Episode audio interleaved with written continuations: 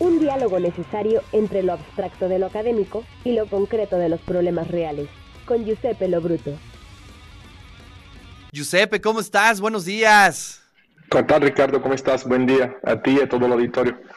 Oye, a ver, cuéntanos, ¿qué dice Noam Chomsky? ¿Qué, qué, qué, qué ha comentado? A ver, actualízanos, por favor.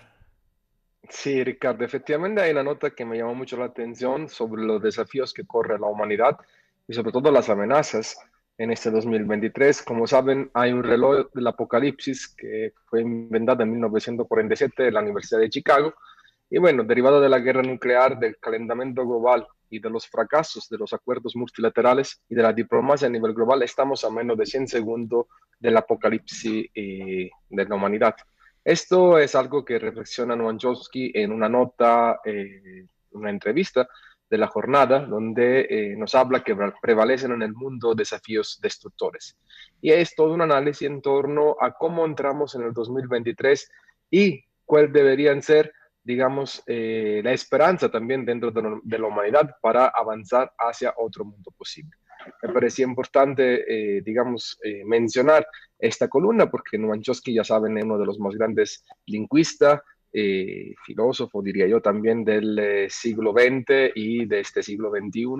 Eh, tiene casi 100 años y consideramos, considero lo personal, que es muy importante poder leerlo, entender y sobre todo el esfuerzo que hace para dar también sus puntos de vista para crear las ideas para un mundo, otro mundo posible. Claro. Oye, a ver, cuéntanos, ¿en qué contexto lo, comenta eh, o se publica en el diario La Jornada? Eh, ¿qué fueron los, ¿Cuáles fueron los indicadores o qué lo llevó a hacer, a vertir estos, estos puntos de vista, Giuseppe? Claro, el primer punto es sobre eh, el tema del aumento de los armamentos nucleares que se está destinando hacia Ucrania en el marco de la guerra entre Rusia y Ucrania, el uso de los misiles Patriot. Hoy hemos visto que muchos gobiernos europeos están financiando igual eh, el arma, eh, digamos, este presupuesto armamentístico eh, con una fuerte base también nuclear. igual, el otro punto es los datos en torno al calentamiento global, las grandes crisis climáticas que vivió la Tierra, nuestro planeta en 2022 y el tercer punto es, eh, él nos habla sobre una conferencia de la biodiversidad, que aunque sea uno de los más importantes logros que la humanidad eh, obtuvo en 2022, eh, Estados Unidos no lo ha firmado, que junto a Andorra, que es un pequeño país dentro de la península ibérica, son los únicos dos países en el mundo que no han firmado este tratado. Estos tres elementos lo que hacen es que, según el reloj del apocalipsis, esta, digamos, eh, metáfora en torno eh, y, esta, eh, y a través de datos se logra llegar a pensar que estamos a 100 segundos del apocalipsis de la humanidad.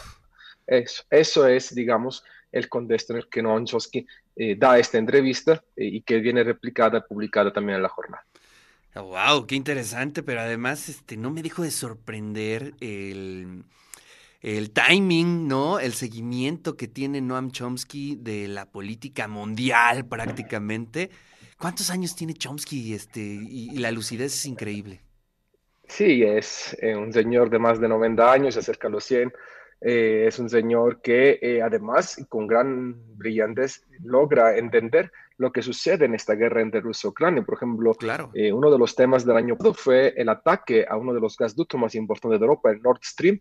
En su columna nos dice toda la prensa internacional diciendo que fue Rusia. Dice, los, al único que les, que les convenía destrozar el Nord Stream es a los Estados Unidos. Lo que quiero decir es que él habla también del papel de los medios de comunicación dentro de esta guerra y dentro de los grandes desafíos de la humanidad, muchas veces, eh, digamos, desinformando.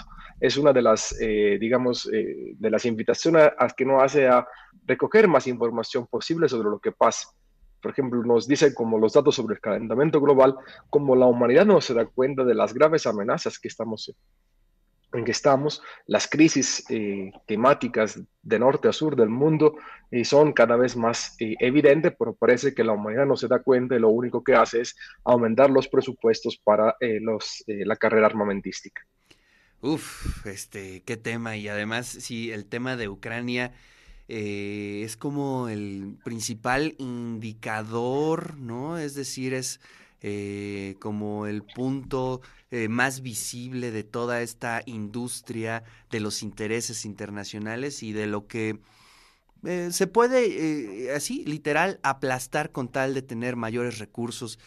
Y esto, este, Chomsky lo subraya, lo señala muy bien, Giuseppe.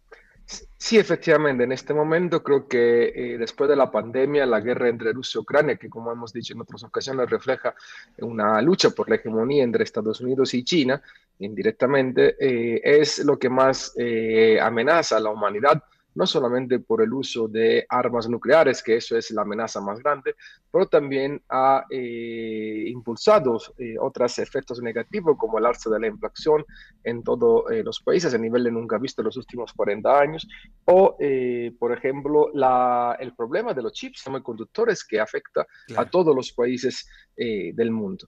en este momento, si uno revisa la información de los grandes productos internacionales, de lo que se habla, se habla más sobre eh, Rusia. Hay una toma de, eh, digamos, eh, de partido, diríamos, en frente a los dos actores, pero no se está hablando, se está hablando poco sobre esta carrera armamentística, sobre el aumento del PIB en todos los países occidentales en, esta, en este correr hacia aumentar y producir misiles nucleares, por ejemplo, estos tanques Abrams, me parece que se llaman, eh, que tienen efectos eh, tremendos también en términos eh, del uso mismo de las técnicas de guerra, las pérdidas. Digamos, es una situación muy difícil, creo que este, este año enfrenta grandes desafíos y a mí lo que más en lo personal me preocupa y que se le da poquísima, poquísima visibilidad en los medios internacionales es este reloj del apocalipsis internacional, es decir, donde estamos a 100 segundos, es decir, estamos a, nada. más de un minuto y medio, a nada, a nada de llegar a esta apocalipsis, Ricardo. Oye, pues hay que darle hoy un seguimiento y, ¿sabes? Se antoja muchísimo, Giuseppe, que hagamos eh, algunos, eh, algunas intervenciones especiales sobre la obra de Chomsky. Eh, creo que es importante volver hacia él, releerlo, discutirlo y llevarlo a toda la audiencia de Radio y TV WAP. Es importantísimo el punto de vista de Chomsky y creo que es importante que, medios como el de nosotros podamos este, tener estos diálogos y ofrecérselos a toda la audiencia. Sí, totalmente de acuerdo. Entre sus últimos textos está enfrentando los desafíos de nuestro tiempo, la retirada de Libia, Irak, Afganistán, todo de 2022, o el precipicio neoliberalismo, la pandemia y la urgente necesidad por el cambio social. Creo que son textos que deberíamos de comprar para rifarlo bien. En de eso se trata, para que la gente pueda, pueda también pueda tenerlo. Eh, poder. Sí, claro, creo que son textos importantes. Es una maravilla leer Chomsky. Oye, y a mí también me gusta mucho la perspectiva anarquista de Noam Chomsky, ¿no? Que mucha gente ha mal visto el anarquismo o se usa de manera incorrecta cuando dicen todo es un desastre, Er, este, e, se, ha, convertido en la anarquía. No, no, no, oigan, cuidado con el uso de las palabras, ¿no? Así es. Además, eh, lo que representa Noam Chomsky por el pensamiento crítico es muy, muy importante. Es una, de las últimas figuras presentes en el mundo con credibilidad, con principios, ideología. Como bien dices, los conceptos hay que usarlos eh, bien no hay que distorsionarlo. Desafortunadamente, esta época es la época de la desinformación y la época de cambiar el contenido mismo de categorías y de conceptos. Sí, y lo, y, lo, peor de todo es que lo he escuchado de gente, este, pues, más o menos, este, leída, ¿eh? No, no, no te creas que es eh, de cualquiera. Y sí, tengan cuidado en el uso de los conceptos anarquismo no tiene nada que ver con eh, un desorden, ¿no? Es otro orden, ¿no? Y, creo que valdría la pena darle una leída para entenderlo. Es, uno, es uno de esos conceptos que inspiró a miles y a miles de ciudadanos a lo largo del ancho del mundo entre el final del 19 y el principio del 20 y que tuvo, digamos, unas luchas muy importantes también para alcanzar grandes eh, derechos para la humanidad. Te recordamos en España, por ejemplo, Cataluña, claro. la cuna del anarquismo. Bueno, aquí en México también, ¿no? Este, ah, tuvimos nuestros representantes, Ricardo Flores Magón, ahí, claro. trabajando duro en el periodismo y en, desde la perspectiva anarquista y que pues tampoco se nos olvide. Así es, Flores Magón, el más gran anarquista, digamos, de México. Y, bueno, sí, deberíamos dedicar una eh, edición especial a este tema y yo a todos les aconsejo de verdad, si tienen tiempo de leer algún libro de, de Noam Chomsky, es una, es, son fácil de leer, eh, abren los ojos en torno a lo que sucede y sobre todo, una, sobre todo una persona comprometida con la humanidad y que no obstante ella casi se acerca a los 100 años, es alguien que piensa que es posible otro mundo y que hay que luchar para seguir dar este objetivo para la humanidad.